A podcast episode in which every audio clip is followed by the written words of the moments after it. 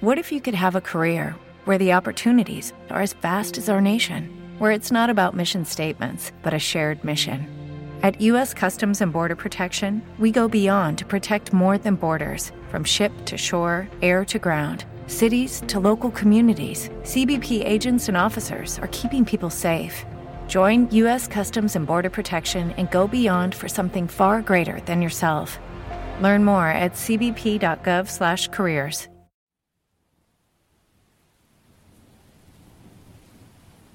El vampiro de Moca. En el noroeste de la isla de Puerto Rico se halla el municipio de Moca, cuyos residentes se dedican principalmente a la agricultura, especialmente al cultivo de caña y también se ocupan de la cría de ganado. En el año 1975, esta tranquila comunidad se vio sacudida por eventos inusuales que desencadenaron la formación del mito conocido como el vampiro de Moca. Fue en febrero de ese año cuando la normalidad de Moca se vio perturbada. Los habitantes del barrio Rocha se encontraron con una escena desconcertante. Cadáveres desangrados de animales domésticos, incluyendo vacas, cabras, gansos y cerdos. Aunque las autoridades inicialmente atribuyeron estos incidentes a perros callejeros, los rumores del vampiro de Moca empezaron a difundirse rápidamente entre la población. A medida que avanzaba el mes, el misterio persistía. En marzo, en el barrio Cruz, se descubrió otra víctima, una vaca desangrada, pero lo que agregó un giro aún más inquietante a la historia fue el testimonio de una mujer que afirmó haber visto a una extraña criatura, con apariencia de pájaro en la misma noche del macabro descubrimiento. La noticia de estos sucesos se extendió como un reguero de pólvora, y la comunidad de Moca se encontró sumida en una atmósfera de inquietud y temor. Las conversaciones cotidianas se llenaron de especulaciones sobre lo que podría estar ocurriendo en su apacible municipio. En marzo, Luis Torres se convirtió en el testigo de unas luces misteriosas que iluminaron el cielo sobre los campos donde yacían los animales muertos. Este fenómeno desató una oleada de especulaciones en la comunidad de Moca. Algunos sugirieron la posibilidad de la presencia de un pájaro desconocido, mientras que otros aventuraron teorías aún más sorprendentes, incluyendo la intervención extraterrestre como causa de estos sucesos desconcertantes. La incertidumbre creció cuando un granjero local informó la muerte de 34 gallinas, sumando un total de 90 animales, muertos en menos de dos semanas. La preocupación y el temor se apoderaron de la población, y la comunidad se sumió en un estado de alerta constante. Con el paso de los días, los informes continuaron llegando, cada uno más desconcertante que el anterior. Cecilio Hernández compartió su experiencia al afirmar que había visto a un extraño animal peludo, aproximadamente del tamaño de un perro, pero sin cabeza. Esta descripción añadió un elemento adicional de horror a la ya inquietante narrativa que se estaba desarrollando en Moca. Sin embargo, el 17 de marzo, Luis Torres, el mismo testigo de las luces en el cielo, hizo un descubrimiento sorprendente. Capturó el momento en el que dos serpientes estaban atacando a una novilla. Este hallazgo arrojó luz sobre un aspecto hasta entonces oscuro de la serie de eventos, la posibilidad de que fueran depredadores locales los responsables de algunas de las muertes de animales. Aunque las autoridades y los periódicos atribuyeron todas las muertes a estas serpientes, persistían preguntas sobre la falta de señales de constricción o veneno en ninguno de los casos. Además, no faltaban animales, y ningún cadáver mostraba señales de depredación. Más allá de la pérdida de sangre por un pequeño agujero, los eventos se volvieron más misteriosos. El misterio en torno a los eventos de 1975 en Moca tomó un giro aún más desconcertante el 18 de marzo. Héctor Vega, un criador de cabras, se encontró con una escena desconcertante. Dos de sus animales estaban desangrados y presentaban extrañas heridas en el cuello. La intriga se intensificó la noche siguiente, cuando siete cabras fueron encontradas completamente desangradas, otras nueve heridas y diez más habían desaparecido sin dejar rastro. Cada animal mostraba dos heridas circulares en el cuello, separadas por cinco centímetros. A pesar de la extrañeza de estas heridas, un veterinario sugirió que podrían deberse a perdigones de escopeta, aunque esta explicación no convenció a los habitantes locales. La trama se complicó aún más cuando se reveló que la noche de las muertes, testigos afirmaron haber visto un objeto luminoso circular volar a baja altura y dirigirse hacia la finca de Héctor Vega. Describieron la presencia de un ser de baja estatura cerca del suelo, vinculado de alguna manera al misterioso objeto volador. Esta observación avivó el temor y la especulación en la comunidad agrícola, llevando a la intervención de la Comisión Agrícola del Senado y a la orden de la policía local de iniciar una investigación. Sin embargo, el enigma no se detuvo ahí.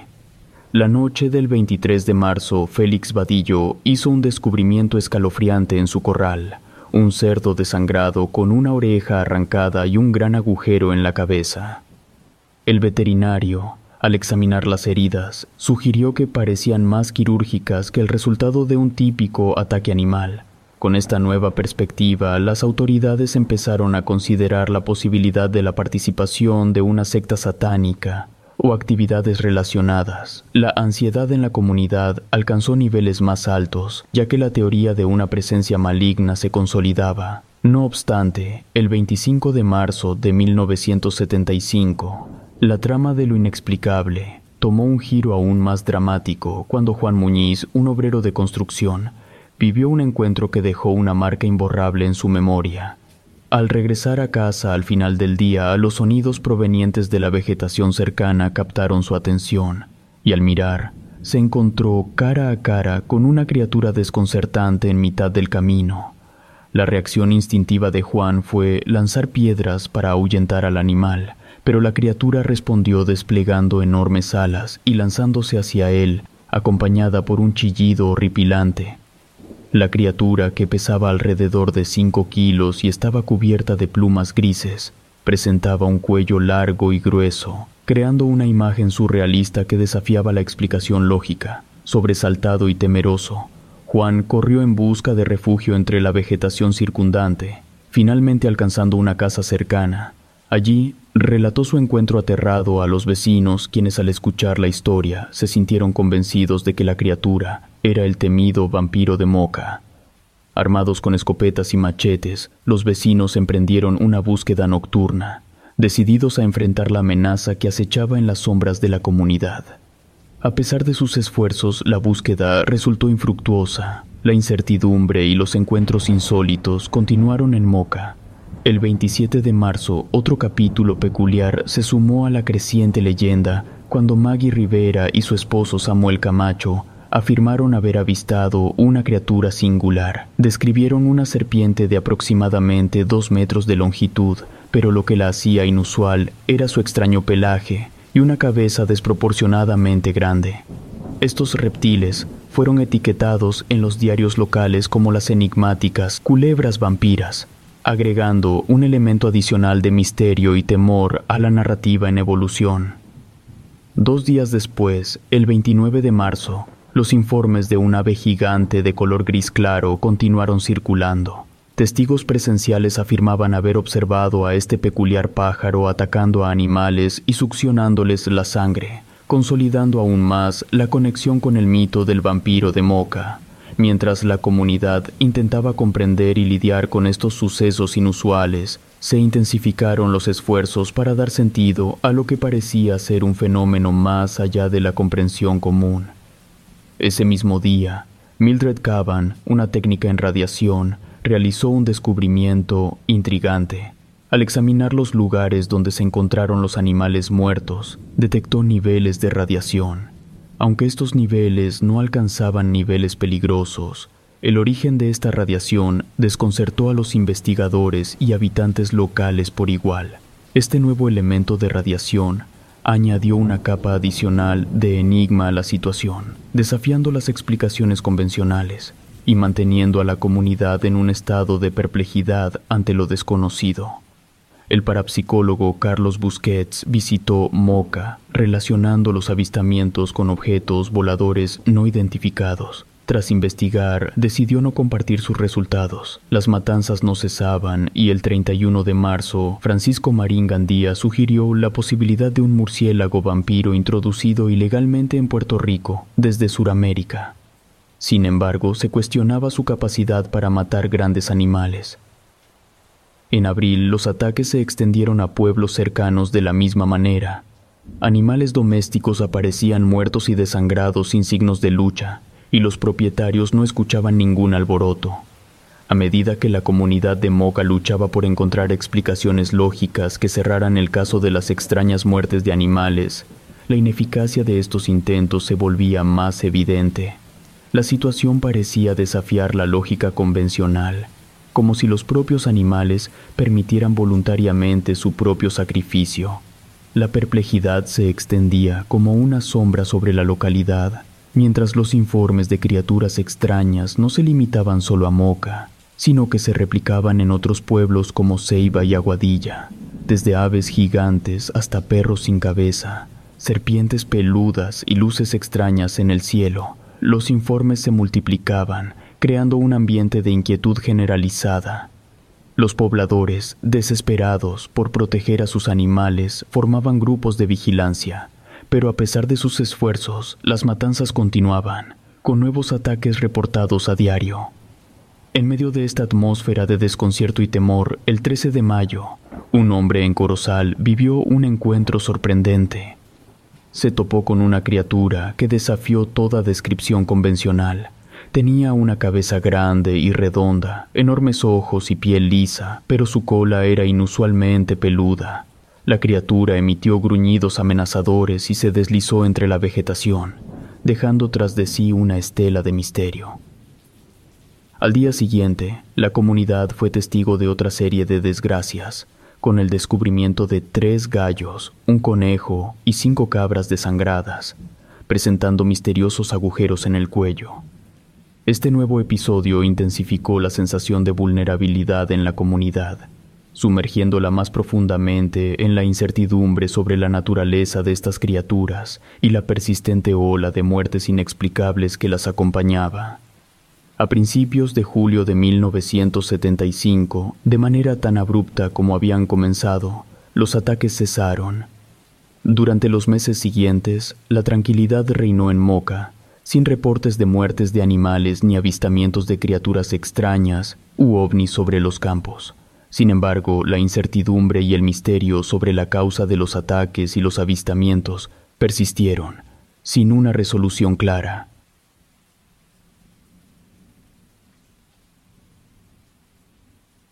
El vampiro de Underprest. Melrose, una ciudad pintoresca en las tierras bajas escocesas, tiene una historia que se remonta al siglo XII. En aquellos tiempos, esta joya de ciudad fue fundada como una comunidad monástica, un lugar donde la vida transcurría de manera tranquila y dedicada a la espiritualidad. La historia de Melrose está entrelazada de manera notable con la abadía de Melrose, un monasterio cisterciense que se fundó en 1136 bajo la iniciativa del rey David I de Escocia. La abadía no solo es un testimonio de la devoción de aquellos tiempos, sino que también es una obra maestra arquitectónica que ha resistido la prueba del tiempo.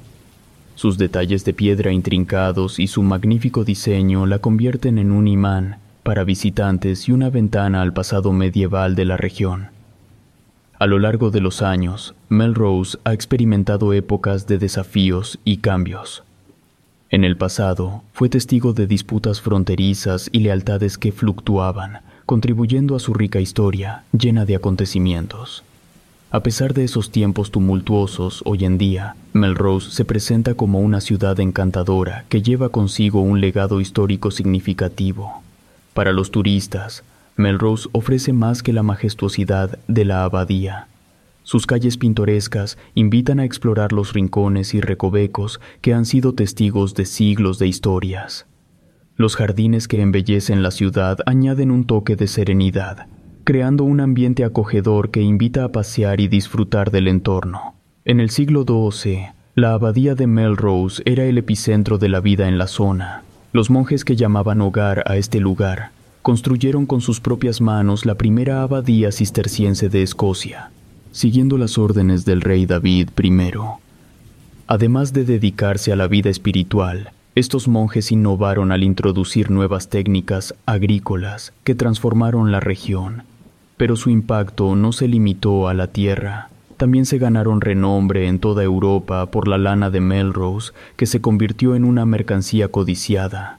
Dentro de esta comunidad monástica, sin embargo, surgió una figura peculiar, el sacerdote cazador. A diferencia de sus compañeros más enfocados en lo espiritual, este sacerdote tenía una inclinación poco común hacia la caza. Pronto, su apodo de el sacerdote cazador o el sacerdote perro se hizo famoso en toda la abadía. Este personaje enigmático no solo destacaba por su destreza en la caza, sino también por un oscuro secreto que lo envolvía, su supuesta sed insaciable de sangre humana. Las leyendas que rodean al sacerdote cazador hablan de un pacto tenebroso que selló con fuerzas oscuras. Se decía que estas entidades le otorgaron el poder de levantarse de su tumba después de la muerte convirtiéndolo en un ser destinado a acechar a los vivos. La historia de este sacerdote misterioso añade un toque escalofriante a la tranquila vida monástica de Melrose. El sacerdote cazador no era precisamente un ejemplo de virtud, se le conocía por su vida no tan santa, siendo un mujeriego y aficionado al alcohol, acciones que avergonzaban a su orden. Su estilo de vida finalmente lo alcanzó, y la muerte lo reclamó en una noche marcada por la embriaguez. Sin embargo, la historia no termina con su fallecimiento. Al contrario, es aquí donde comienza la parte más misteriosa de su leyenda. Después de su muerte, los aldeanos compartieron inquietantes relatos sobre la presencia persistente de esta criatura solitaria que deambulaba por las oscuras calles y entre las antiguas lápidas de la abadía de Melrose cuando caía la noche. Se decía que el aire nocturno resonaba con sus lastimeros lamentos, enviando escalofríos a quienes tuvieron la desgracia de escuchar. La macabra leyenda del sacerdote cazador da un giro aún más oscuro al susurrarse que persiguió implacablemente a una de sus antiguas amantes, una mujer que residía cerca de la abadía. Aunque en vida pretendía ser su capellán devoto, la realidad de su relación distaba mucho de los reinos de la santidad. En una noche oscura, el sacerdote cazador, con pleno conocimiento de la morada de su amante, se deslizó sigilosamente hasta su habitación. Sin embargo, sus intenciones estaban lejos de buscar consuelo o afecto. Lo que realmente ansiaba era algo mucho más oscuro, la esencia vital de su antiguo amor. La mujer, al despertar, se encontró con una escena de horror indescriptible. El cuerpo sin vida de su ex amante se movía hacia ella con amenazas malévolas animado por fuerzas siniestras. Un grito desgarrador rompió el silencio de la noche, llegando a los oídos de los vecinos cercanos. Rápidamente corrieron en su ayuda, enfrentándose al malévolo monje que acechaba la habitación. Con valentía y determinación lograron expulsar al sacerdote, poniendo fin a su aterrador intento de robar la vida de su amante y sellando su leyenda espeluznante para siempre en la memoria de la comunidad. Sin embargo, este incidente no fue el último capítulo de la historia del sacerdote cazador. Poco después, el perturbador personaje intentó ingresar audazmente a la venerada abadía de Melrose. Con una febril determinación, arañó y golpeó las robustas puertas de los claustros, dejando a los monjes temerosos al otro lado que solo podían hacer frente a la amenaza con fervientes rezos. Aunque este intento pudo ser contenido momentáneamente, fue solo un respiro fugaz. El sacerdote malévolo persistió en su acecho, continuando sus rondas en las sinuosas calles de la ciudad en las noches más tenebrosas. Finalmente, llegó la última y aterradora visita del espíritu del sacerdote cazador a su antigua amante. Sobrecogida por el miedo, la mujer lanzó gritos penetrantes que resonaron en la noche, sirviendo una vez más como una llamada urgente de socorro. Estos sonidos desesperados alcanzaron los oídos atentos de los vigilantes habitantes del pueblo, quienes ya familiarizados con los horrores de encuentros anteriores, se apresuraron a venir en su ayuda. Unidos en determinación, los residentes repelieron al repugnante sacerdote cazador, ahuyentándolo de nuevo a la oscuridad de la noche. Este momento crucial marcó un cambio en la actitud de la comunidad. Los lugareños, acosados por los recurrentes ataques de este ser malévolo, exigieron una acción decisiva. La ciudad, envuelta en la oscura sombra de esta amenaza vampírica, necesitaba ser liberada. En preparación para su encuentro final con el vampiro malévolo, los piadosos monjes de la abadía emprendieron un viaje espiritual, ayunando y rezando durante varios días.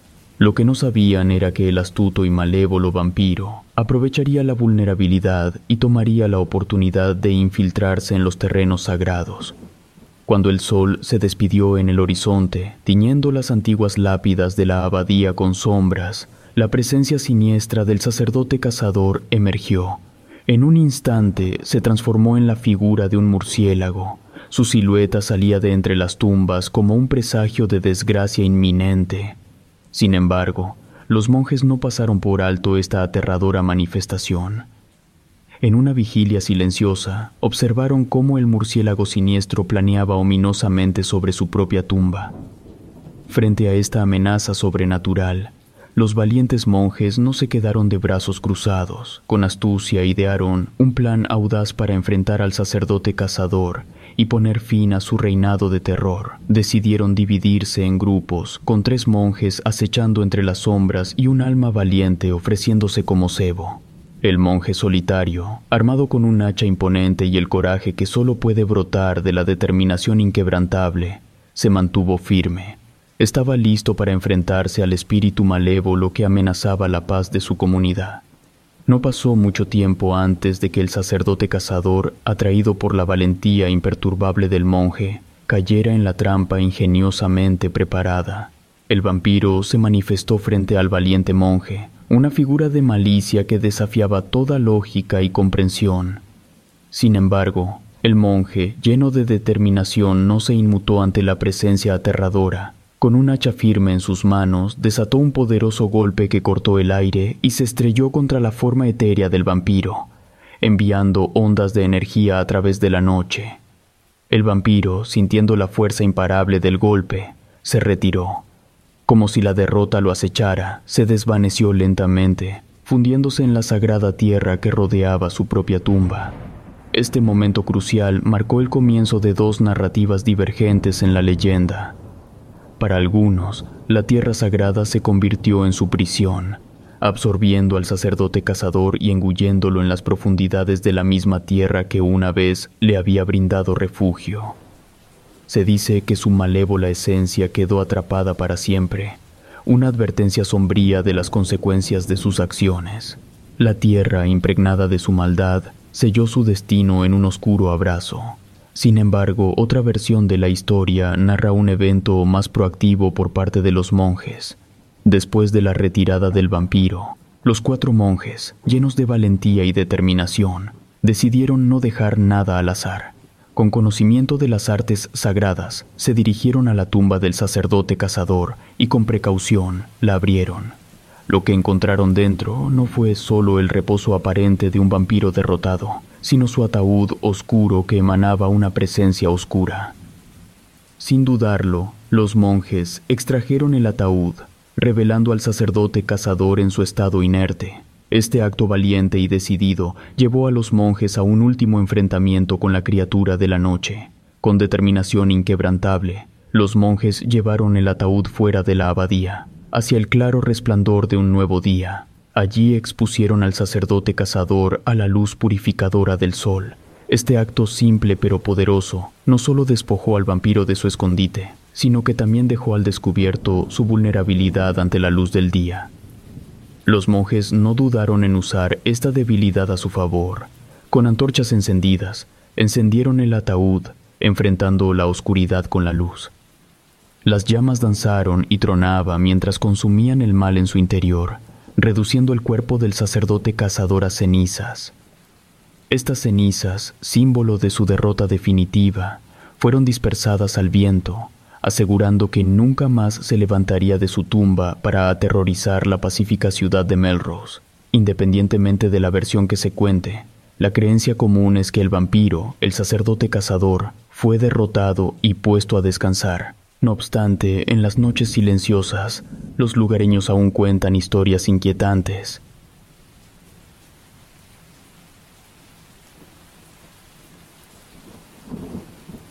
La vampira demonio. Me llamo Paul, tengo una doble nacionalidad, soy mexicano por parte de mi madre y estadounidense por parte de mi padre Pero a pesar de que yo siempre me he sentido orgulloso de mis raíces mexicanas, lo cierto es que soy más gringo, para empezar porque nací allá. Luego, aunque viví 17 años en México, esos mismos 17 años estuve yendo a la escuela allá en Estados Unidos. Luego me uní a los marines. Estuve activo durante 7 años y después lo dejé para dedicarme a dar clases de inglés. Pero nunca trabajé en México. Como estando en los marines íbamos mucho a Japón, pues me hice de conocidos, y allá fue donde empecé a enseñar inglés. Después me mudé a Hong Kong. Obviamente ahí trabajé dando clases y luego me volví a mudar. A Filipinas, aquí es donde vivo y trabajo desde hace 10 años. En estos 10 años no solamente me he dedicado a trabajar, sino que aproveché para estudiar la carrera de antropología. Nunca he tenido la intención de ejercer, pero fue algo que me llamó la atención. Perdonen si me estoy alargando, pero todo esto era necesario para contextualizar lo que quiero contar. En el último año de la carrera había una materia que se centraba en los rituales, mitos y religiones de aquí de Filipinas. Hubo un poema basado en una leyenda que llamó mi atención. El texto se llama La chica con muchos amores y es bastante popular aquí en las Filipinas. El poema, y obviamente también la leyenda, trata sobre una joven y hermosa mujer se casa a los 16 años. Su esposo, descrito como un joven con sobrepeso, se marchita hasta convertirse en huesos en menos de un año. Después de su muerte, la mujer se casa una y otra vez con el mismo resultado, hasta que llega a su cuarto esposo. El cuarto esposo, temiendo el mismo destino que sus predecesores, tiene miedo de dormir por la noche y sostiene un cuchillo en su mano. Poco después de la medianoche, el hombre siente algo sobre él y luego un pinchazo en el cuello. Apuñala a la criatura encima de él y escucha un chillido fuerte junto con el fuerte movimiento de unas alas. Al día siguiente, encuentran a su esposa muerta no lejos de la casa con una herida de cuchillo en el pecho, que su esposa resultó ser una entidad vampírica conocida como Aswang. La creencia en estos Aswang se remonta al menos al siglo XIII. Incluso en el siglo XVI, los colonizadores españoles notaron que el Aswang era la criatura mítica más temida en estas tierras. Las historias sobre el Aswang son particularmente populares en el sur de Luzón, así como en algunas áreas de Mindanao y Visayas, especialmente en la provincia de Capiz en Visayas. En estas regiones, el Aswang se ha arraigado en la conciencia colectiva, formando parte de las narrativas locales. El Aswang es una criatura con similitudes a brujas y nahuales mexicanos. De manera un poco burda, se podría entender como si una bruja y un nahual tuvieran un hijo que no es ni bruja ni nahual, sino una mezcla de ambos. Aquí quiero aclarar algo. Aswang puede ser tanto macho como hembra. Esto es porque el Aswang es un vampiro, macho, pero es capaz de tomar forma femenina. Hace más de 100 años existía una distinción entre decir el Augang y la Aswang. Cuando se refería a la criatura de forma masculina, era a modo de señalar al monstruo como tal, y cuando se le refería de forma femenina, era para señalar a su camuflaje humano. Pero de 100 años para acá esa distinción se fue perdiendo, y ahora referirse al Aswang como él o como la no hace ninguna diferencia, Así que cuento notan que cambio de referirme al Aswang como macho a referirlo como hembra. Estoy acostumbrado a la forma de hablar de acá.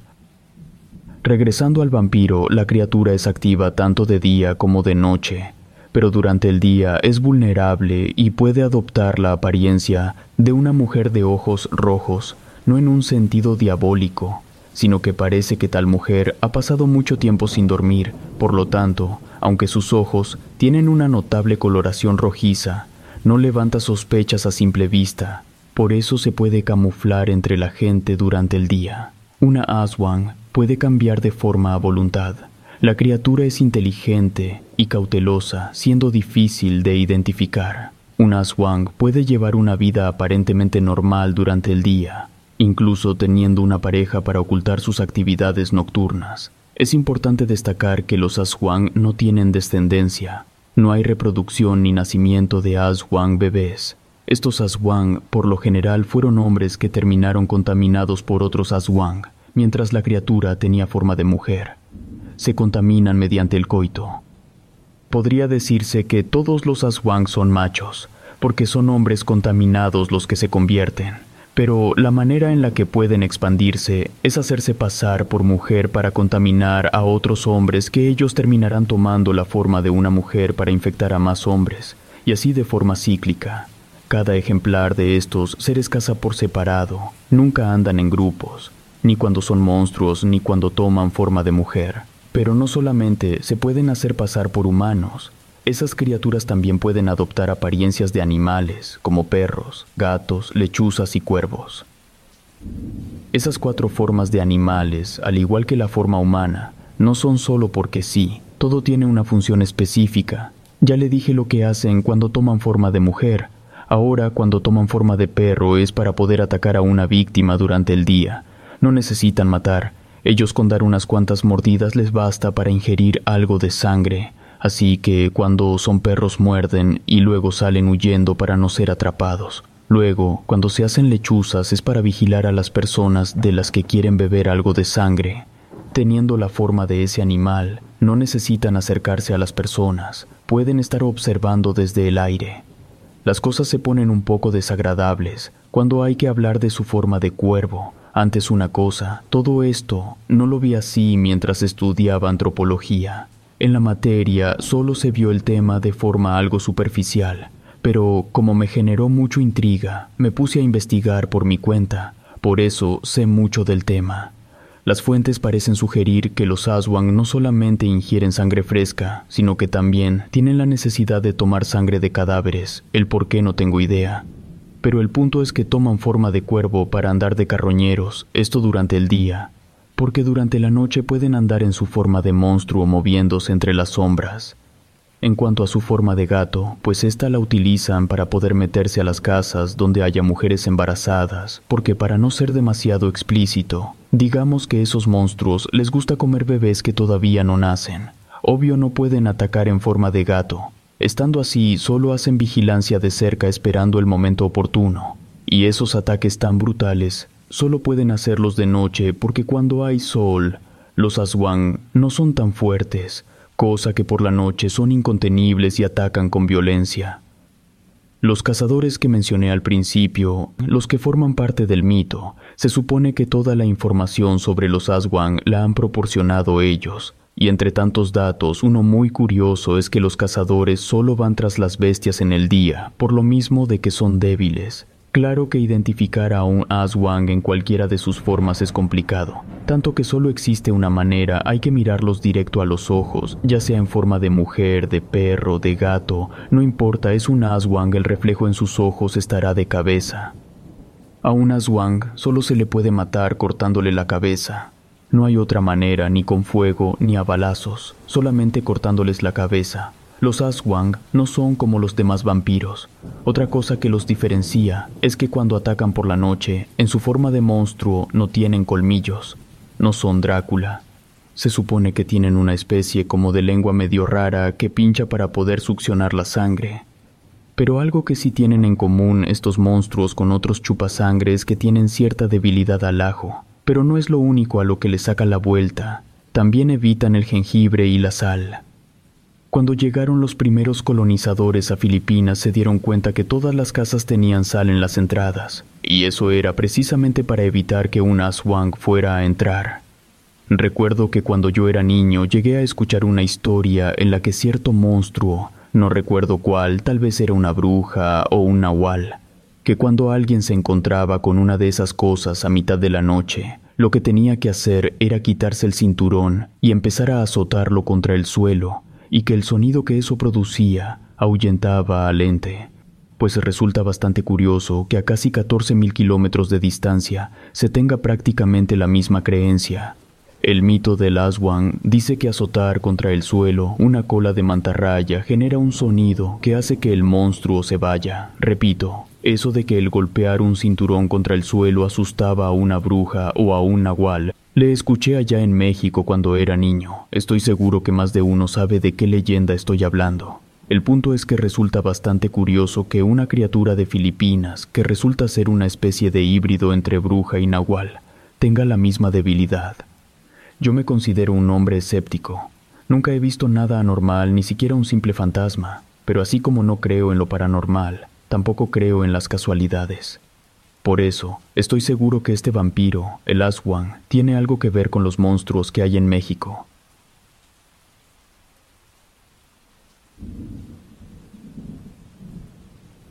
El dios vampiro. En México, la presencia de vampiros ha dejado una marca significativa desde tiempos antiguos, mucho antes de la llegada de los conquistadores. A lo largo de los años, han perdurado en diversas creencias mitológicas, relatos coloniales y leyendas urbanas que han capturado la imaginación del pueblo. Entre las figuras más destacadas se encuentra Kamazots, un dios que ha sido adoptado por varias culturas mesoamericanas, incluyendo a los mayas, zapotecas y mixtecas. Su impacto en la mitología maya es particularmente notable. Kamazots es conocido como el dios murciélago, venerado en Chiapas por la etnia Tzotzil, especialmente en comunidades como Sinacantán. Su origen se remonta a un monstruo antropomórfico que era objeto de adoración entre los zapotecas de Oaxaca. Este ser mitológico poseía un cuerpo humano combinado con la inconfundible cabeza de un murciélago. La devoción hacia Kamazots se ha arraigado profundamente en la cultura de la región convirtiéndose en una parte integral de las tradiciones y creencias de estas comunidades. En la cosmovisión maya, este dios murciélago despierta tanto temor como respeto. En las noches oscuras, cuando la luna se alza en el cielo, las historias sobre las hazañas y las travesías de Kamazots cobran vida. Se le representa como un ser poderoso, capaz de volar por los cielos con sus enormes alas de murciélago extendidas. La gente relata cuentos sobre sus apariciones misteriosas, asociándolo con la noche y la oscuridad. Los rituales en honor a Kamazots son eventos importantes en la vida de estas comunidades. Los habitantes de Sinacantán, por ejemplo, realizan ceremonias especiales para aplacar a este dios murciélago y buscar su favor. Las ofrendas, a menudo compuestas por elementos simbólicos como frutas y hierbas, son presentadas con gran reverencia. En el antiguo relato del Popol Vuh se narra cómo Kamazots descendió del cielo con la impactante misión de decapitar a los primeros seres humanos, quienes curiosamente estaban hechos de madera. Esta leyenda se convirtió en parte integral de las creencias mayas. Con el transcurso del tiempo, la figura de Kamazots evolucionó, y los mayas lo reconocieron no solo como un ser oscuro, sino también como un dios vinculado al fuego. Esta dualidad en su naturaleza, entre la oscuridad y la llama, agregó una capa más de complejidad a la percepción que las comunidades mayas tenían de este dios murciélago. La conexión de Kamazots con la noche no solo evocaba miedo, sino que también se extendía a la esfera de la curación. Contrario a su imagen temible, se le atribuían poderes para sanar enfermedades, creando así una dualidad intrigante entre el pavor y la esperanza entre aquellos que lo veneraban. Este aspecto dual de su naturaleza resuena en las creencias mayas, donde la vida y la muerte coexisten en un delicado equilibrio.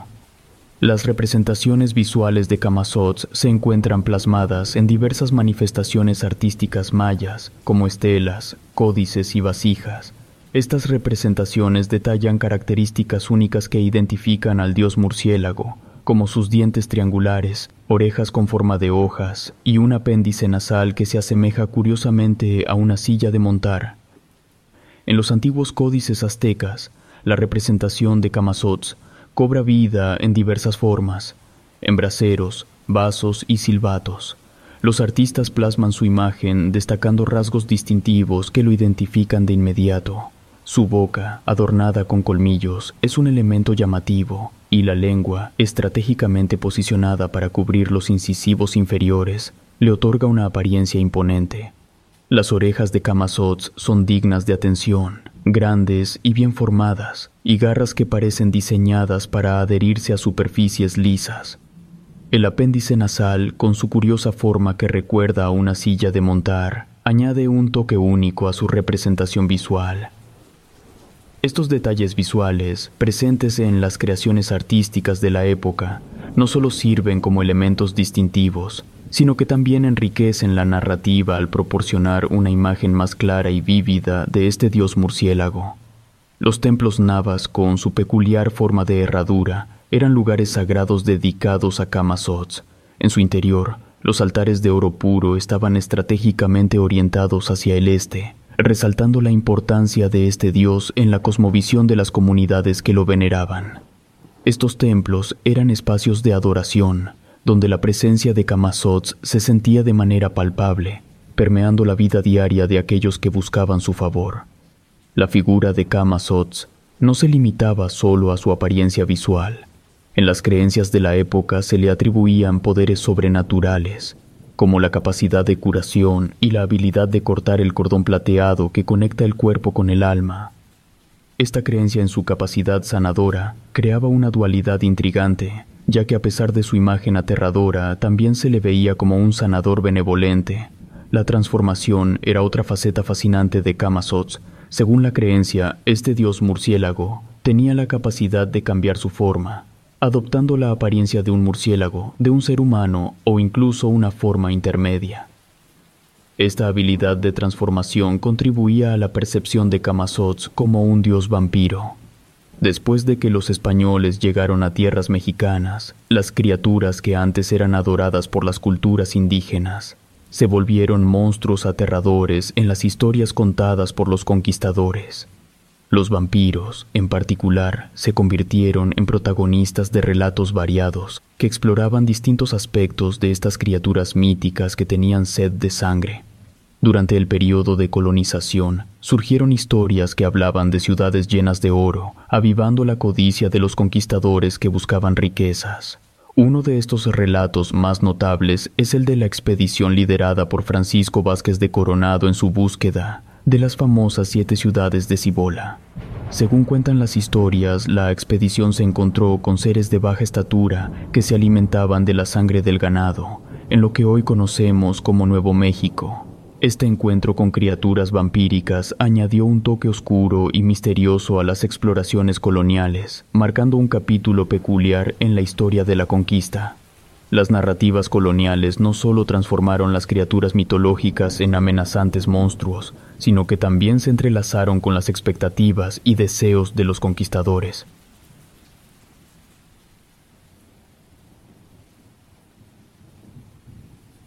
La mujer vampiro. La historia hablaba de una mujer que vivió en la localidad a mediados del siglo pasado, esposa de un influyente jefe de una refinería local. Sin embargo, lo que la hacía aterradora era su devoción por la iglesia de San Juan del Bosco en la colonia Árbol Grande. Su fervor religioso se manifestaba en cuantiosas donaciones para el mantenimiento del templo, como si su alma estuviera ligada a una maldición que requería constantes ofrendas para apaciguarla como si estuviera atrapada en un ciclo eterno de sacrificio. La mujer vampiro de Árbol Grande era un misterio oscuro que desafiaba las leyes de la vida y la muerte. Parecía condenada a una existencia eternamente maldita, con su historia entrelazada con las sombras de la iglesia y los susurros del viento nocturno.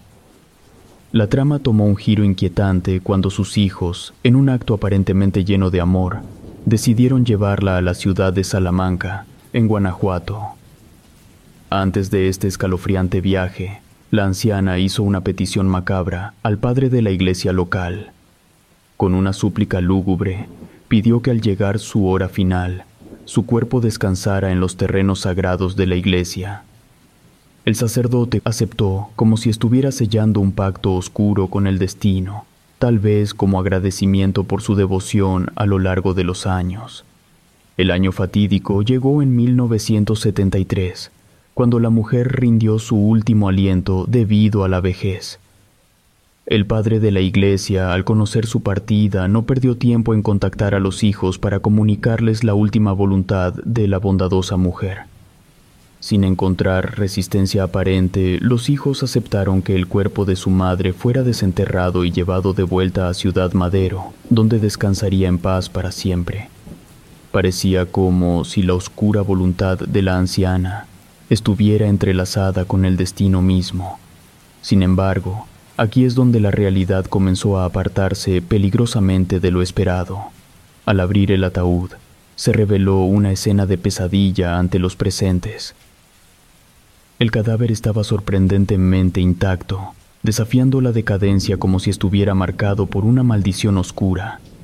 La única alteración, un detalle espeluznante que heló el corazón de los presentes, fue que el pelo de la mujer había crecido en mechones grotescos, como raíces de pesadilla que brotaban de su cabeza. Las uñas se habían alargado de manera monstruosa. Parecían garras que buscaban aferrarse a la vida que les había sido arrebatada. Pero lo que dejó sin aliento a los testigos fue el descubrimiento de colmillos afilados, como si la muerte hubiera insuflado una nueva y tenebrosa existencia a su cadáver, como si estuviera en el umbral de una vida innatural. Este macabro hallazgo bastó para que los enterradores y aquellos que se habían enterado de la perturbadora verdad comenzaran a llamarla la mujer vampiro.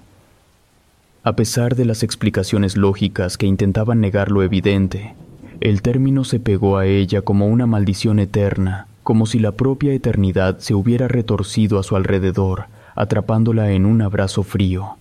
A pesar de esta evidencia extraña, el proceso hacia su descanso final continuó sin detenerse.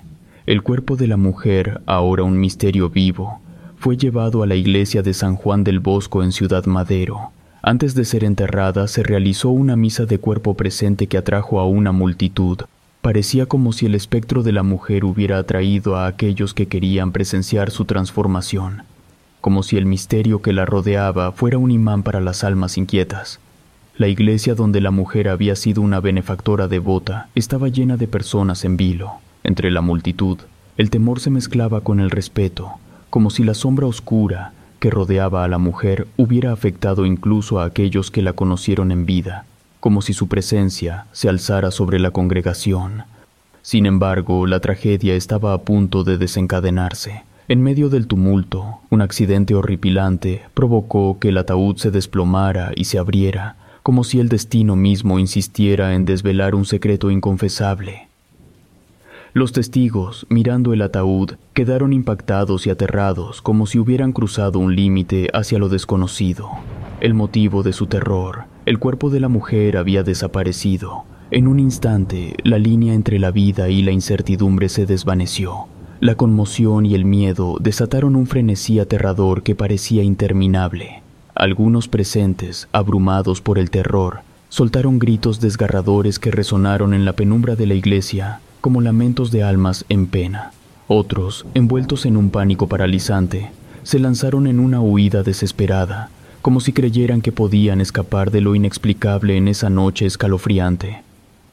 Un pequeño grupo, decidido a la acción extrema, buscó antorchas con la intención siniestra de prender fuego a la iglesia, en un acto desesperado y supersticioso. La situación, ya inquietante, escaló rápidamente, llevando al límite de la locura a esos testigos de lo inesperado. La intervención del ejército se hizo necesaria para sofocar la marea de caos que amenazaba con desbordarse en un baño de fuego e histeria. A partir de ese día, la pesadilla se quedó en la zona como una sombra maldita. Surgieron cuentos inquietantes de personas que decían haber visto a la mujer vampiro, una criatura malévola, volando por los cielos nocturnos, como un espíritu errante en una danza espeluznante. Se hablaba de sus vuelos silenciosos sobre los techos y de su presencia siniestra dirigiéndose hacia la catedral de la ciudad, como si el peso de su maldición la arrastrara inevitablemente hacia lo desconocido. La mujer, ahora convertida en un mito oscuro, infundía terror en la población como si su simple existencia fuera una amenaza. Incluso los niños, seres inocentes, vivían constantemente con miedo, asustados por la idea de encontrarse con la mujer vampiro en las noches oscuras. Cuando la oscuridad caía sobre las calles vacías, los niños se refugiaban en sus hogares, temblando, mientras la noche caía como un manto de pesadillas.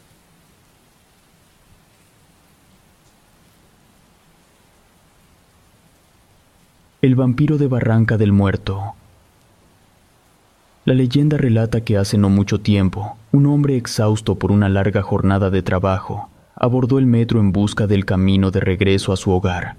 La hora era muy tarde, casi medianoche, y el cansancio lo sumió en un sueño profundo y perturbador. En esto no era diferente de muchos otros pasajeros que, agotados por sus duras jornadas, encontraban en el metro un breve refugio para dormir durante los largos viajes subterráneos. Sin embargo, esa noche, lo que sucedió se apartaría de cualquier expectativa razonable, sumiéndolo en un abismo de terror insondable. El viaje en el tren subterráneo, que había sido tranquilo en su letargo profundo, de repente se volvió macabro y perturbador. El hombre, inmerso en un sueño inquietante, no notó que el tren llegó a la estación terminal de Barranca del Muerto, la última parada de la línea naranja del metro, los sonidos del tren y el timbre que anunciaba el cierre de las puertas pasaron desapercibidos para su inconsciencia, y solo se despertó cuando el vagón estaba en los siniestros talleres de resguardo. Aturdido y confundido, el pasajero comprendió que había cometido un error fatídico al pasarse de estación. Se preparaba a resignarse a una larga espera en aquel tenebroso lugar hasta que el servicio se reanudara, a las cinco de la mañana. Un sonido extraño, un lamento siniestro que parecía venir desde lo más profundo del vagón lo motivó a investigar.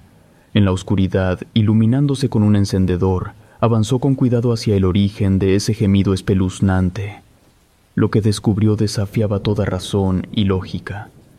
Una criatura aterradora, de más de dos metros de altura, delgada y con orejas puntiagudas, acechaba en las sombras.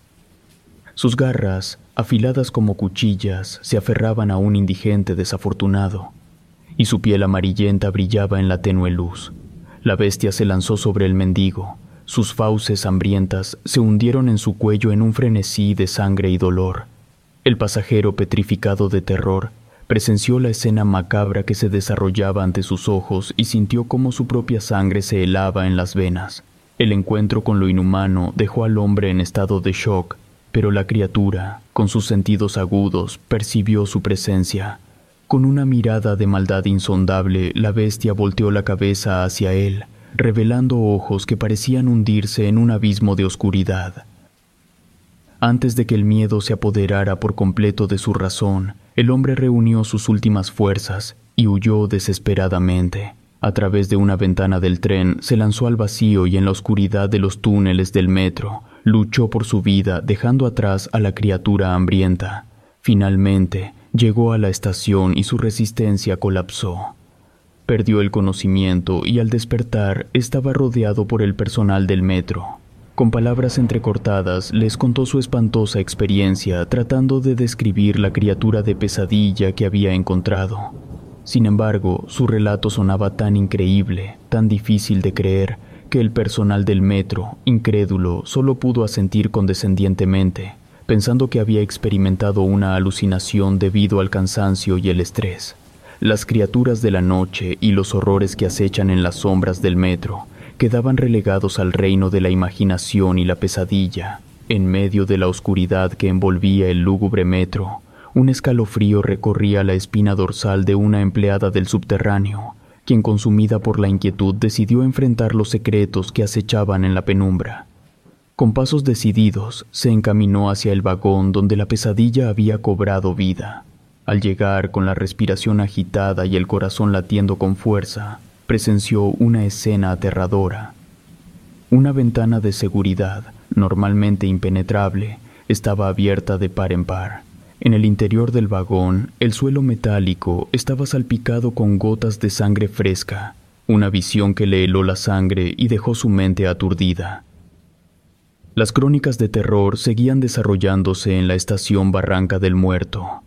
Personas, vencidas por el cansancio, caían en un sueño profundo, solo para despertar en medio de la noche, sobresaltadas por una entidad maligna que se acercaba a ellas. Era alta, sombría y llevaba intenciones malévolas.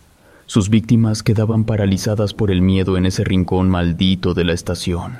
Incluso entre el personal de limpieza y mantenimiento, las historias de pavor continuaban su perturbador relato. En los entrelazados túneles subterráneos habían escuchado susurros siniestros y sonidos inhumanos, emergiendo de las sombras, como si fueran el eco de una pesadilla que cobraba vida pero sus relatos caían en oídos incrédulos, diluyéndose en un mar de escepticismo, pues el miedo a lo desconocido y a lo inexplicable se erigía como un muro que separaba la realidad de la fantasía. A pesar de las medidas de seguridad en las estaciones terminales, las leyendas de terror continuaban. La estación Barranca del Muerto, famosa por sus pesadillas urbanas, seguía siendo el foco de relatos de horror. Allí una figura vampírica, sedienta de la esencia de los vivos, acechaba en la oscuridad del subterráneo. La incertidumbre y el temor persistían en los corazones de quienes se aventuraban a cruzar el umbral de la línea naranja del metro de la Ciudad de México.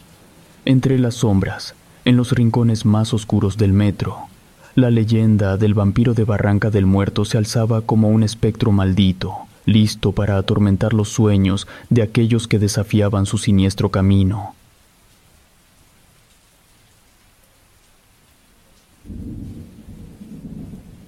El árbol del vampiro. En la apacible ciudad de Guadalajara, en pleno siglo XIX, surgió un capítulo intrigante con la llegada de un europeo acaudalado de nombre Don Jorge. Aunque la comunidad estaba acostumbrada a recibir a personas de distintas partes del mundo, la presencia de este hombre generaba un aire de misterio. Adquirió una imponente residencia para establecerse en la ciudad marcando el inicio de una serie de eventos extraordinarios. Desde el principio, la peculiaridad de don Jorge no pasó desapercibida. Los lugareños observaron que rara vez salía durante el día, optando por el resguardo de su hogar. Además, se le describía como un individuo retraído, evitando participar en los bailes y festividades del pueblo. Su presencia se limitaba a las oscuras horas nocturnas cuando emergía completamente vestido de negro, envuelto en un aura de misterio. Aunque su comportamiento intrigaba a la población, esta en su mayoría optaba por tolerarlo, atribuyendo sus excentricidades a su origen extranjero. No obstante, en el tranquilo escenario de Guadalajara, poco tiempo después de la llegada de don Jorge, la comunidad se vio sacudida por la misteriosa aparición de cadáveres de animales. Inicialmente, la preocupación giró en torno a una posible epidemia que amenazaba a las queridas mascotas de los lugareños. Sin embargo, al examinar detenidamente los cuerpos, una verdad más perturbadora emergió. No tenían ni una gota de sangre y presentaban dos pequeños agujeros en el cuello. A pesar de la inquietud que generó este descubrimiento, la población trató de continuar con su vida diaria, aunque con una sombra de temor persistente. Con el paso del tiempo, la oscura realidad se intensificó. Ahora, no solo eran los animales los afectados, sino también los habitantes de Guadalajara. Desapariciones misteriosas de hombres, mujeres y niños se sucedieron durante semanas para luego ser encontrados sin vida, con los característicos agujeros en el cuello y completamente desprovistos de sangre. El terror se apoderó de la ciudad, sumiéndola en un estado de pánico colectivo. La simple idea de salir durante la noche se volvía aterradora y la desconfianza se infiltraba en cada rincón de la comunidad. A pesar de la atmósfera de miedo que se apoderaba de Guadalajara, un grupo de valientes individuos finalmente decidió que era hora de poner fin a la ola de horror que asolaba la ciudad. Determinados a poner fin a la ola de terror que azotaba Guadalajara, este grupo valiente no estaba dispuesto a perder a más seres queridos, su deseo ardiente era hacer justicia por todas las personas y animales que habían caído víctimas de los ataques. La comunidad, cansada de vivir con miedo, estaba decidida a no permitir que esta situación continuara.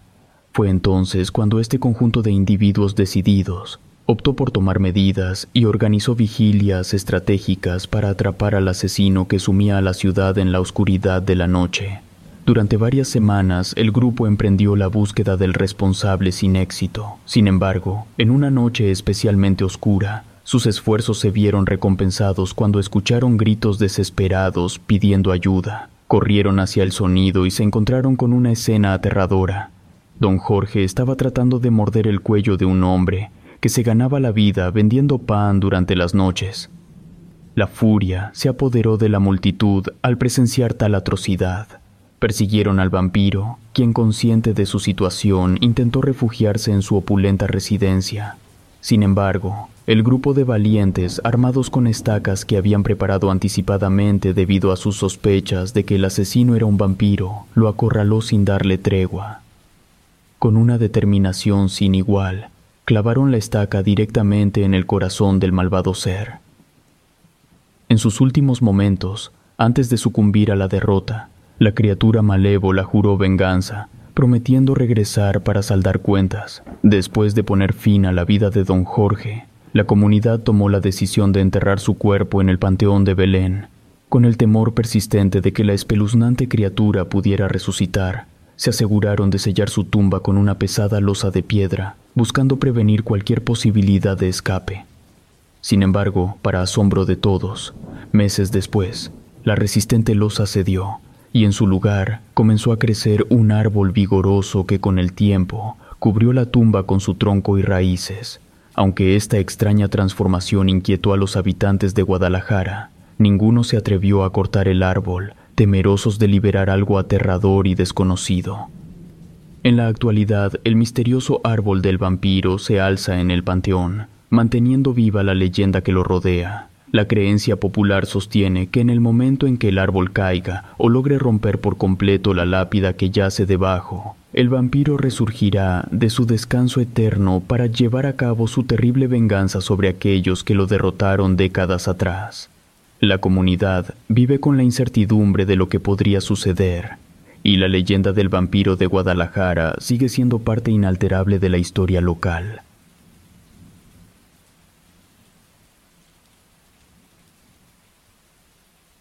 El vampiro de la Purísima.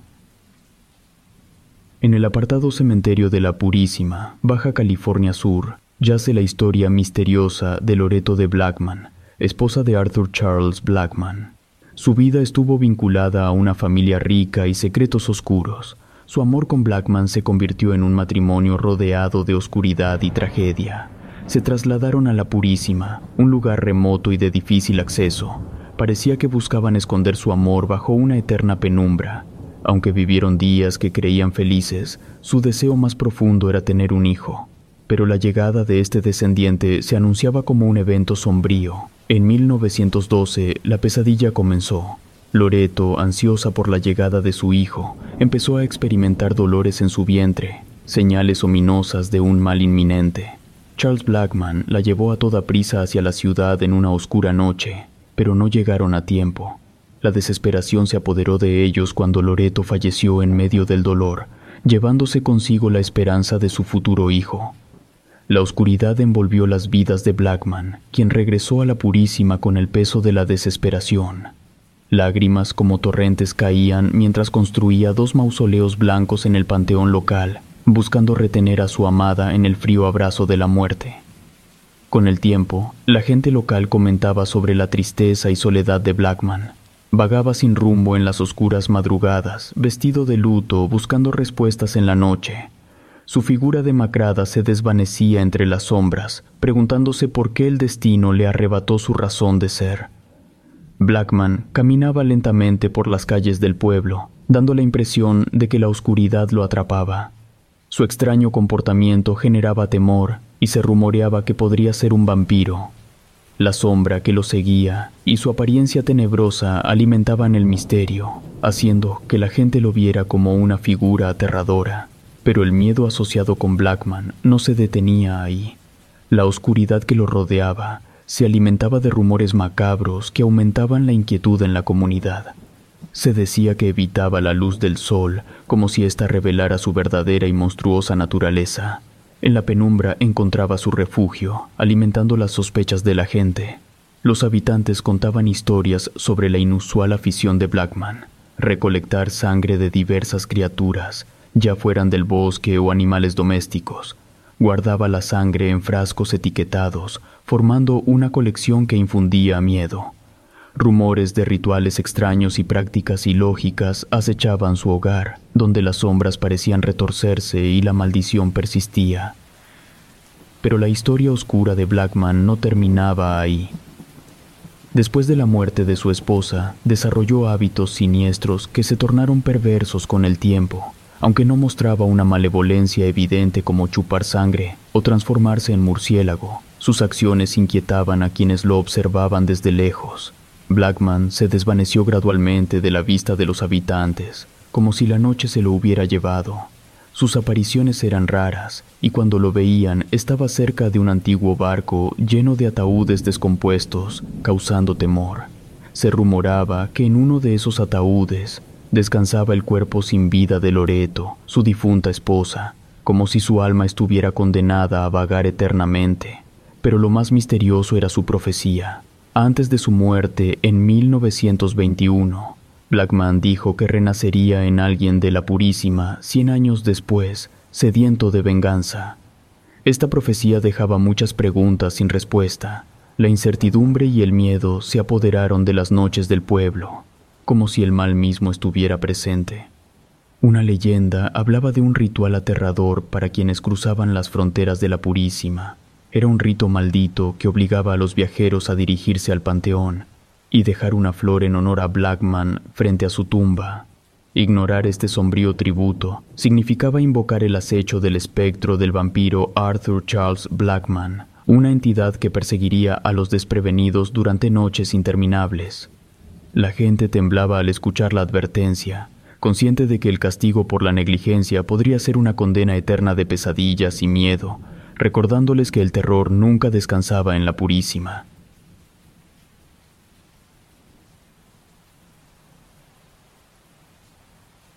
Brujas vampiro. Las tlahuelpuchis son criaturas que se esconden en la oscuridad de la noche para satisfacer su sed de sangre, especialmente de bebés recién nacidos. La creencia en estos seres proviene de una antigua leyenda que ha pasado de generación en generación en algunos estados del país, pero sobre todo aquí en Tlaxcala, que no es donde nací, pero es donde vivo desde hace casi 35 años. Yo he escuchado mil historias sobre estas brujas vampiro. La gran mayoría son cosas que la gente se inventa, porque las acciones que describen no corresponden a la forma en la que una Tlahuelpuchi se comporta. Yo pienso que muchos canales de YouTube simplemente ponen la palabra Tlahuelpuchi en una historia de una bruja normal solo para llamar la atención. Pero así como he escuchado un montón de historias ridículas y sin sentido, también he escuchado historias que, aunque nunca se les describa como tlahuelpuchis por su forma de actuar yo, y los que sean de Tlaxcala, nos damos cuenta de que la historia es de una tlahuelpuchi auténtica. No es por nada, pero yo empecé a seguir este canal por una historia que se subió hace mucho sobre unas tlahuelpuchis, aunque en la historia nunca se les dice de esa manera. Yo supongo que porque la persona que mandó la historia no sabía que las brujas también eran vampiros, algo que me gustaría aportar sobre estas brujas tan particulares, y esto es algo que casi nadie sabe, es que las Tlahuelpuchis, en un principio, allá en los tiempos de nuestros ancestros tlaxcaltecas, estas brujas no eran malas. Inicialmente eran mujeres bendecidas por los dioses con habilidades y poderes que utilizaban para ayudar a sus comunidades. De hecho, su nombre, traducido al español, se podría entender como la luz de los dioses, o algo parecido eran brujas, pero no sufrían de vampirismo. Sin embargo, la soberbia las corrompió, transformándolas en seres malévolos que aterrorizaban a las regiones donde vivían. Eso en algún punto provocó que fueran exiliadas de sus comunidades, lo que las orilló, al no tener comida, a tener que alimentarse de sangre, lo que de una manera o de otra terminó por condenarlas con una maldición que será perpetua para todas las de su especie. En muchas ocasiones, un Tlahuelpuchi no sabe qué es una cosa de esas, sino hasta que le llega la primera menstruación, momento en el cual se vuelve consciente de su esencia y poderes. Cuando una Tlahuelpuchi se vuelve consciente de sí misma, experimenta un hambre insaciable que solo puede aplacarse con la sangre de seres vivos, preferiblemente bebés humanos, con menos de un año de nacidos. Algo que es completamente falso es que esas brujas vampiro se pueden transformar en guajolotes. Eso no es verdad. Lo que ellas hacen es invocar guajolotes que les sirven como mensajeros. En lo que sí se pueden transformar es en bolas de fuego. También se pueden transformar en humo, niebla, neblina y también en luciérnagas, aunque eso es muy raro y solo las tlahuelpuchis más poderosas. Lo que he aprendido en tantos años de estar viviendo en tierra de estas brujas vampiro es que sí hay algunas formas de reducir la posibilidad de ser atacado, pero no hay ninguna manera de estar protegido al 100%. Sirven las agujas, los cuchillos, las tijeras abiertas, también los ajos y las cebollas, pero eso es porque son vampiros, no porque son brujas. Esto no me consta, pero me han contado que hace muchas décadas la gente de San Bernardino de Siena, en el municipio de Contla, se organizó para cazar, enjuiciar y exterminar a estas brujas vampiro. Como era de esperarse, las cosas no salieron bien y las tlahuelpuchis cobraron venganza. Evidencias del registro civil de San Bernardino en Tlaxcala señalan nueve actas de defunciones de niños entre 1918 y 1922, atribuyendo la causa de muerte a ataques de brujas.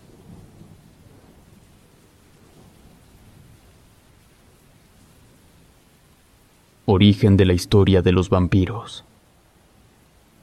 En diversas culturas a lo largo de la historia se han compartido creencias sobre vampiros en mitologías y folclores variados, como en Mesopotamia, la cultura judía, griega y romana. Se relatan historias de entidades demoníacas y espíritus sedientos de sangre, considerados como antecesores de los vampiros modernos. En casi todas las culturas existen mitos sobre seres no muertos que consumen sangre, atribuidos a demonios o espíritus. En tiempos antiguos se asociaban a plagas y desgracias naturales. Ejemplos incluyen a los gules en Arabia, la diosa Sekhmet en el antiguo Egipto y la figura de Lilith en el judaísmo y cristianismo primitivo. Aunque no todos los historiadores los consideran vampiros estrictos, estas leyendas pueden haber influido en el folclore de Europa Oriental. En Mesopotamia, supersticiones sobre demonios que bebían sangre se asociaban a Persia. Figuras como Lilith y la diosa Lamashtu eran consideradas vampíricas, buscando la sangre de recién nacidos y sus madres. En la antigua Babilonia, Lilith era vista como un demonio que consumía sangre, mientras que en Sumeria se asociaba a la mítica Lilitu con la sed de sangre y carne humana. Se encontraban representaciones de estas criaturas en cerámica. Estas leyendas, junto con los términos como Gayu y Utuku, que describen espíritus malignos en Mesopotamia, se entrelazan en mitos greco-bizantinos como Heyo, un demonio femenino que roba y asesina niños similar a las lamias.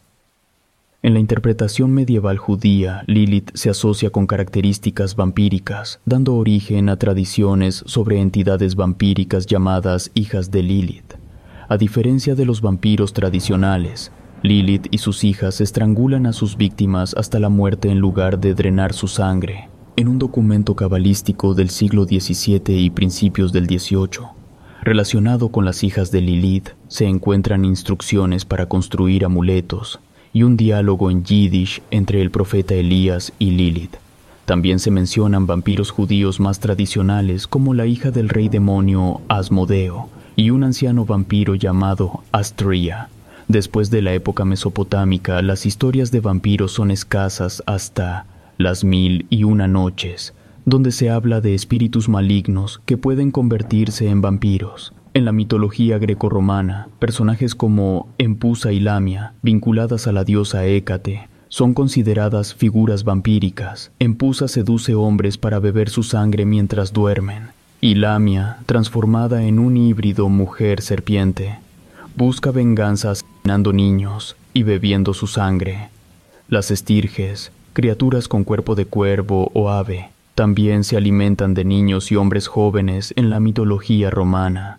Los vampiros rumanos, llamados strigoi, comparten similitudes con las tradiciones eslavas más que con las grecorromanas. Mormo, inicialmente un espíritu que mordía a niños mal portados, se asocia también con una mujer vampiro en algunas obras de Aristófanes. En Europa, especialmente en el centro y este, las leyendas sobre vampiros han dejado una marca significativa en las tradiciones. Estas historias, que circularon ampliamente, influyeron en las creencias europeas. En Europa Central, las abundantes leyendas sobre vampiros moldearon el arquetipo de estas criaturas, impactando en otras tradiciones europeas, especialmente en el siglo XIX, gracias a la literatura gótica y autores como Bram Stoker, Sheridan Le Fanu y Charles Baudelaire. En el folclore eslavo, las causas comunes del vampirismo se vinculan a figuras inmorales que, tras muertes inusuales como el suicidio o entierros sin rituales adecuados, se convertían en vampiros. El líder, manifestado en fuegos fatuos, provocaba pesadillas o seducía a los hombres para devorarlos. En algunas tradiciones se habla de vampiros vivientes o personas con dos almas, brujas capaces de realizar acciones nocivas mientras duermen. En Ucrania y Bielorrusia, las leyendas sobre vampiros son más tradicionales. En Ucrania se considera a los vampiros seres malvados antes de morir, descritos con el rostro rojo y colas pequeñas. Durante epidemias de cólera en el siglo XIX, Hubo casos de personas acusadas de vampirismo quemadas vivas por sus vecinos. En los pueblos eslavos del sur, se creía que un vampiro pasaba por varias etapas en su desarrollo, desde una sombra invisible hasta la creación de un cuerpo humano similar al de su vida anterior. Para combatir a los vampiros se practicaban diversos métodos, como trazar surcos alrededor del pueblo con un arado conducido por hermanos gemelos o clavar un clavo en el suelo de la casa de alguien recién fallecido. También se clavaban espinas o cuchillos en las tumbas, y la gente subía colinas hacia atrás con una vela y una tortuga para evitar a los vampiros. Otro método incluía rodear la tumba con un hilo rojo de lana y prenderlo hasta quemarse por completo. Gritar frases como Ven mañana y te daré un poco de sal se consideraba efectivo para alejar a los vampiros. En la creencia romaní, los muyo que regresaban de entre los muertos eran considerados malévolos y bebían sangre humana, principalmente de un pariente o de la persona que causó su muerte. Aquellos que no respetaban las ceremonias de entierro o guardaban los bienes del difunto podían ser víctimas de los muyo. En diversas tradiciones sobre vampiros, las mujeres vampiro llevaban vidas aparentemente normales, incluso casándose, pero agotaban a sus esposos con su insaciable apetito sexual. Los vampiros masculinos, por otro lado, podían ser padres, y sus hijos, llamados vampiros, a menudo se convertían en cazadores de vampiros. Cualquier persona con apariencia desagradable o faltante de un dedo, e incluso objetos como perros, gatos o herramientas agrícolas, podían ser considerados vampiros. En la creencia romaní, en Kosovo, los vampiros eran invisibles para la mayoría, pero dos gemelos nacidos en sábado y que llevaban sus ropas al revés podían verlos. En el folclore albanés, la striga es una vampira similar a la estirge romana. Absorbía la sangre de niños como un insecto volador, causando enfermedades graves y la muerte. Se representaba como una mujer con cabello largo y negro y un rostro desfigurado. Esta tradición también se trasladó a Italia con el nombre de estrega. Los vampiros búlgaros, según las leyendas, eran almas en lucha contra la muerte, no proyectaban sombras ni tenían huesos. Debían pasar nueve días después de la muerte y otros cuarenta días antes de volverse malvados. Para prevenirlo, se encerraba su espíritu en una botella y luego se incineraba. En Grecia, el vampiro moderno, Catacanades, volvía de la muerte para vengarse devorando a sus familiares vivos. Se desarrollaron prácticas para prevenir y combatir el vampirismo, como exhumar a los fallecidos después de tres años y colocar sus restos en una caja. En Rumania existen dos tipos de vampiros, los moroi, causantes de pesadillas, y los estrigoi, que pueden ser vivos o muertos. Los estrigoi vivos son brujas con dos corazones que envían sus almas por la noche para beber sangre. Los estrigoi muertos son cadáveres reanimados que succionan sangre y atacan a sus familias. Se transforman en no muertos después de morir, y diversas circunstancias los destinan a convertirse en vampiros. Los vampiros rumanos muerden entre el corazón y los ojos, y algunas tumbas se abrían después de cinco o siete años para verificar signos de vampirismo antes de ser lavadas y cerradas. En el folclore serbio se menciona a Sava Savanovic, un supuesto vampiro que vivía en un antiguo molino de agua en el río Rogasica, donde atacaba a campesinos. Durante el siglo XVIII hubo un auge de avistamientos de vampiros en Europa Oriental, lo que llevó a desentierros para identificar y matar posibles no muertos. A pesar de ser llamado el siglo de las luces, la creencia en los vampiros aumentó, generando histeria colectiva en Europa. La situación comenzó con presuntos ataques vampíricos en Prusia Oriental en 1721 y en los territorios de los Habsburgo entre 1725 y 1734. Dos casos famosos, Petar Blagojevich y Arnold Paole, fueron los primeros oficialmente registrados. Blagojevich, un serbio, supuestamente volvió después de su muerte, atacando a vecinos que murieron por pérdida masiva de sangre. Paole, un soldado retirado, murió mientras recogía heno, y el pueblo creyó que volvía para vengarse, causando histeria que duró una generación. A pesar de informes oficiales y libros publicados en Europa, la controversia sobre vampiros continuó debido a epidemias de supuestos ataques vampíricos en áreas rurales. La emperatriz María Teresa I de Austria envió a su médico personal, Gerhard van Swieten, para investigar las denuncias. Van Swieten concluyó en un tratado médico y racionalista que los vampiros no existían y que la histeria era producto de la superstición y el barbarismo de la gente simple. Con esto la controversia cesó. La investigación de cuerpos incorruptos reveló que la falta de oxígeno y la fermentación eran las causas. A pesar de leyes que prohibían abrir tumbas, la figura del vampiro persistió en el arte y las supersticiones. En Europa, las leyendas vampíricas se transmitieron, influyendo en países sin tradición propia, como Francia, España e Italia.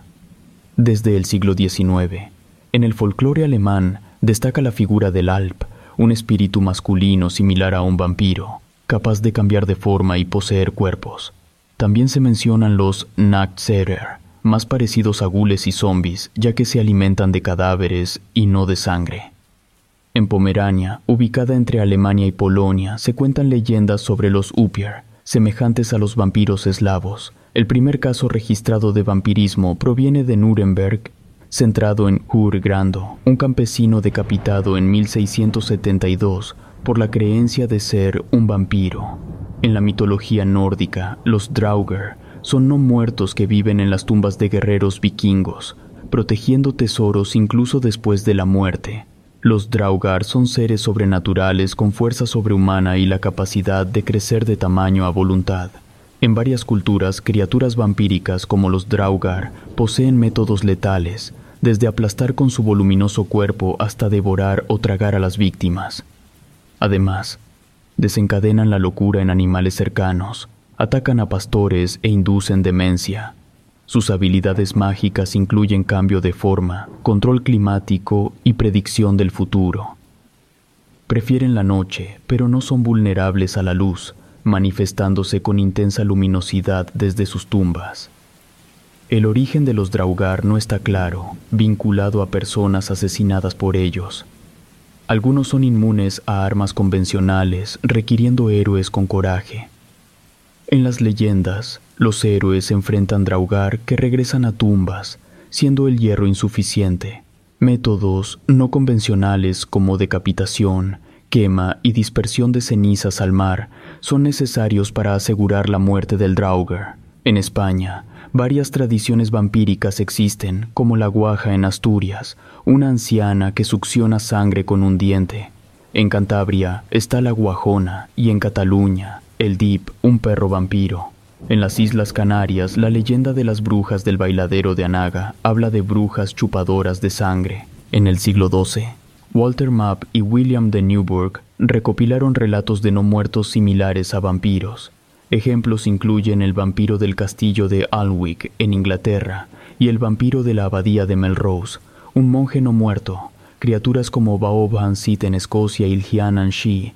En la isla de Man también tienen elementos vampíricos. Un caso reciente es el vampiro de Highgate en Londres, con avistamientos en los años 1970. En Irlanda, Elianashi o The Ark Dua es un espíritu vampírico que sale de su tumba para alimentarse de sangre, contenido colocando piedras en su tumba. Leyendas de criaturas vampíricas en todo el mundo han influido en personajes vampíricos literarios. En Portugal, la bruxa asume forma de pájaro nocturno para atacar a viajeros, siendo un espíritu vampírico hostil. En África, el folclore incluye seres vampíricos como el Asambosam en África Occidental y el Ovallifo en África Occidental. En América, mitologías azteca y maya mencionan a Cihuateteo y Camazots respectivamente con similitudes vampíricas. En Argentina se habla de Jucucha, vinculado al vampiro Anchanchu. En Bolivia, la leyenda del Apchanchu describe un vampiro transformable. Diversas criaturas, como Sucuyant en Trinidad y Tobago, Tunda y Patasola en Colombia y Ujupia en la cultura taína, tienen características vampíricas en sus leyendas. En Nueva Inglaterra, a finales del siglo XVIII, la creencia en vampiros era común, destacando el caso de Mercy Brown en 1892. En las zonas andinas de Perú, el pistaco, un ser vampírico similar al bogeimán, se teme por su canibalismo. En Asia, las tradiciones vampíricas en China se remontan a 4.000 años, con Jiangxi como vampiros reanimados que absorben la esencia vital. Estas creencias también se han extendido a las islas del sudeste asiático. En Filipinas, el mandurugo y el mananangal son mujeres vampiro, transformándose para succionar sangre. En Malasia, los penangalan pueden ser mujeres hermosas o criaturas oscuras que vuelan de noche. En el norte de la India, los Brahma Rakshasa son vampiros con la cabeza envuelta en intestinos, y el Pichalperi tiene cuerpo de mujer con pies al revés.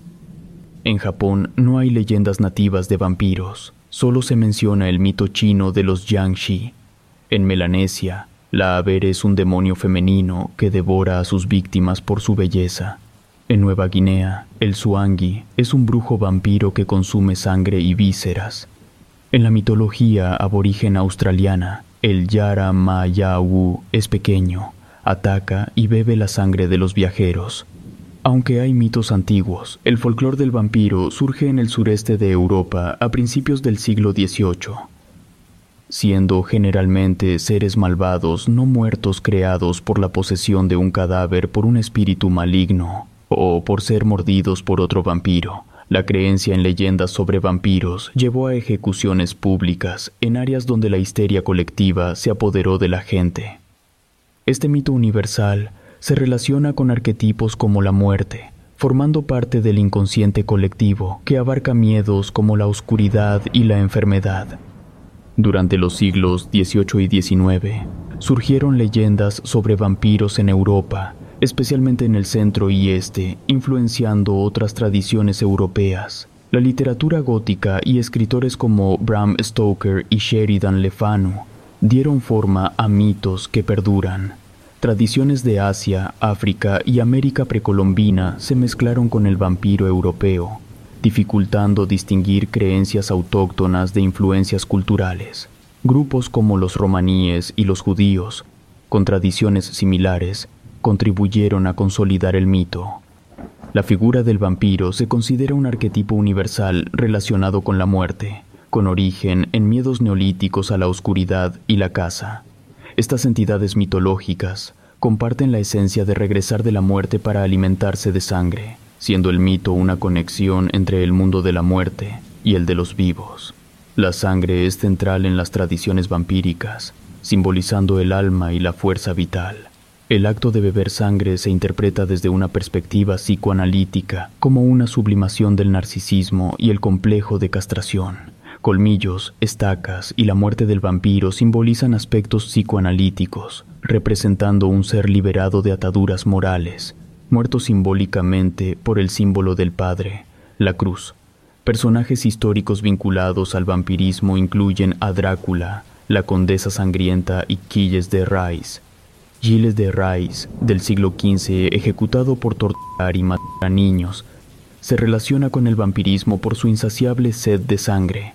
Elizabeth Bathory, la condesa sangrienta del siglo XVI-XVII, fue acusada de desangrar doncellas en Eslovaquia. Vlad Drácula, príncipe de Valaquia en el siglo XV, famoso por empalar a sus enemigos, se conecta al vampirismo principalmente por la obra Drácula, de Bram Stoker, publicada en 1897. Relatos escritos y adaptados por Ramiro Contreras.